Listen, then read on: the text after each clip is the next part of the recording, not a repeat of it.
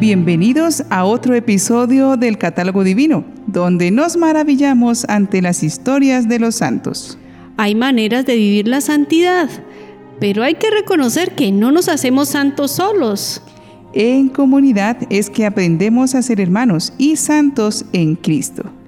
Por esto conozcamos a nuestros santos hermanos mayores que hoy son venerados en el día 17 de febrero.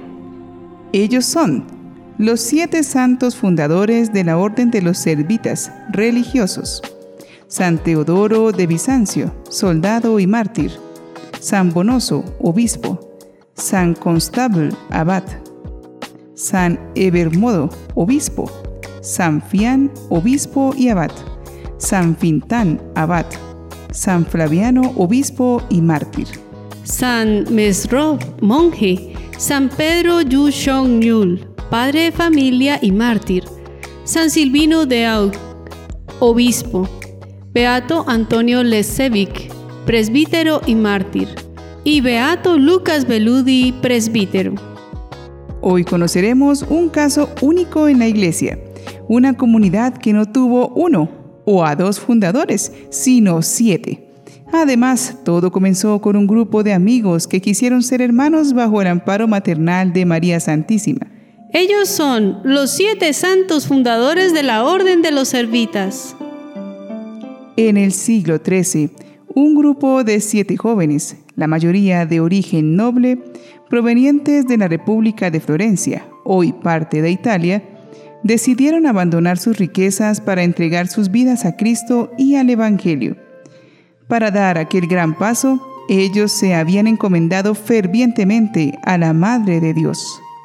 La orden fue fundada el 15 de agosto de 1233 en la ciudad de Florencia por los así llamados siete santos fundadores, quienes pertenecían a una especie de cofradía dedicada a la veneración de la Virgen María.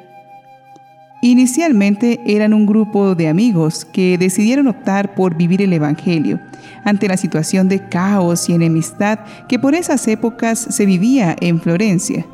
Era la época en que la próspera ciudad estaba acosada por alborotos políticos y perturbada por la herejía de los cátaros. También era un tiempo de general relajación moral, aún donde todavía se conservaban algunas prácticas de devoción. Estos jóvenes, miembros de familias importantes de la ciudad, desde su infancia se habían ocupado más de sus asuntos espirituales que de los temporales y no habían tomado parte en las contiendas locales. Los nombres de todos ellos no se conocen con certeza, pero la tradición los ha llamado así. Buen hijo Monaldi, Bonayunta Manetti, Maneto delantenel, Maneto delantela, Amadio de los Amidei, Gerardino di Sosteño, Ricovero dei Lippi Ugoscioni o Hugo y Alejo Falconieri. Los cofrades tomaron el nombre de siervos de María, porque el día de su fundación se celebraba en la Iglesia Católica la Asunción de la Virgen. El 15 de agosto de 1233, la Virgen se les apareció y les pidió que renuncien al mundo y se dediquen exclusivamente a Dios. En ese momento, ellos ya eran parte de una cofradía llamada de los laudenses. Entonces los siete abandonan sus actividades como comerciantes, dejan sus propias casas y distribuyen los bienes a los pobres, mientras Florencia se estremece cada vez más por las guerras fratricidas. Hubo dificultades porque, aunque tres de ellos eran célibes, dos eran casados y dos habían quedado viudos, los cuales tenían impedimento.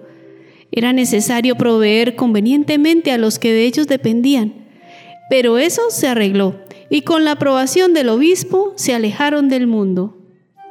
Es el 8 de septiembre de 1233 cuando los siete comienzan a hacer vida común en Villa Carmazia, en las afueras de la ciudad, Jacopo da Poggibonsi el capellán de los laudenses y director espiritual, les impone a cada uno el vestido de los hermanos de la penitencia, una capa y una túnica de lana rústica de color gris. La jornada de la pequeña comunidad se lleva a cabo entre la oración, el trabajo y la mendicidad en las calles de la ciudad. Su vida es retraída, austera y solitaria, pero muchas personas turbadas y angustiadas acuden a ellos, recibiendo siempre consuelo y consejo. Sobre todo, a la mayoría sorprende el hecho de que, como comerciantes ricos que eran, los siete se hubiesen reducido voluntariamente a la pobreza. A pesar de las dificultades para encontrarlos, los visitantes no dejaban de ir hasta los ermitaños y muchos deseaban unírseles, pero ellos se negaban a aceptar más hermanos.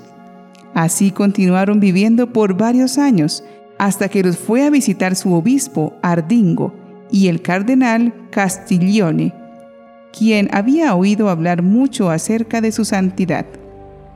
Les exhortó diciendo que el asunto requería oración y les rogó que no continuaran negando la admisión a los que buscaban unírseles.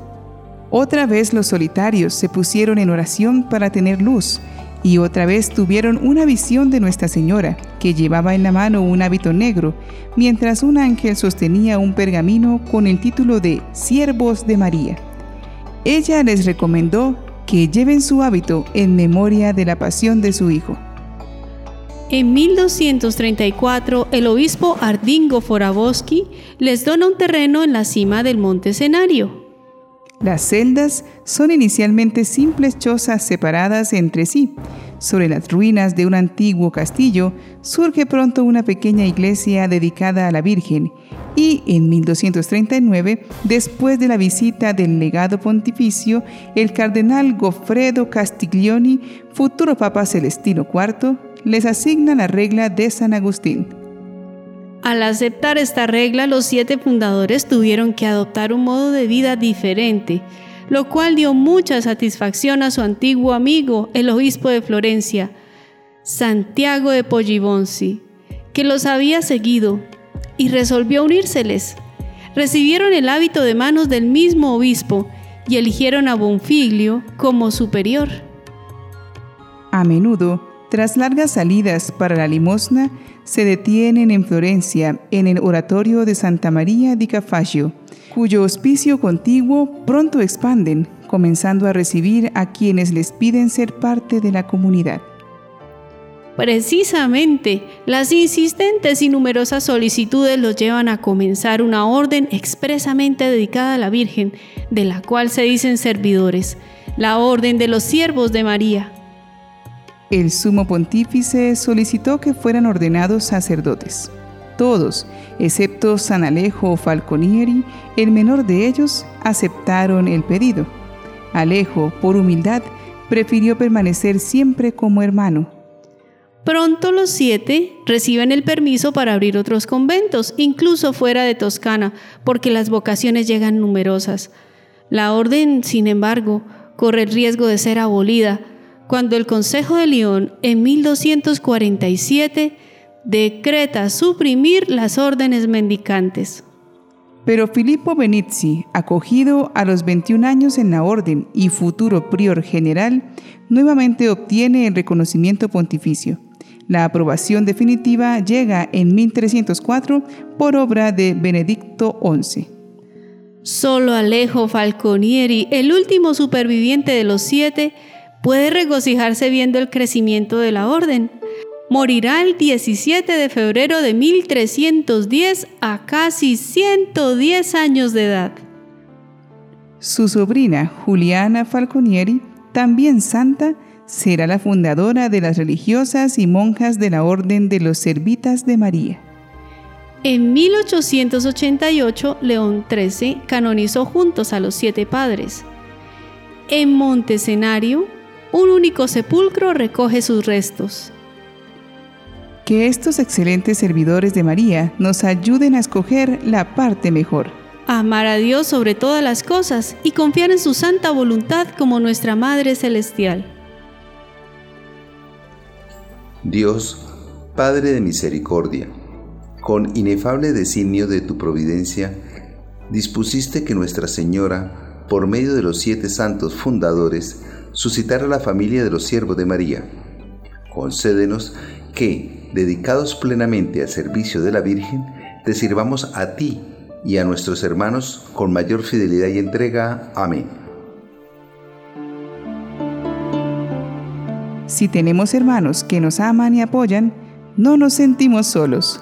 Y si aprendemos el verdadero valor de la amistad y la hermandad, podemos compartir lo mejor de nosotros mismos y permitir al corazón amar sin medida, con libertad y deseando lo mejor a los demás, encontrando la grata sorpresa del amor fraterno que nos ayuda a ser mejores personas. Pidamos entonces esa gracia.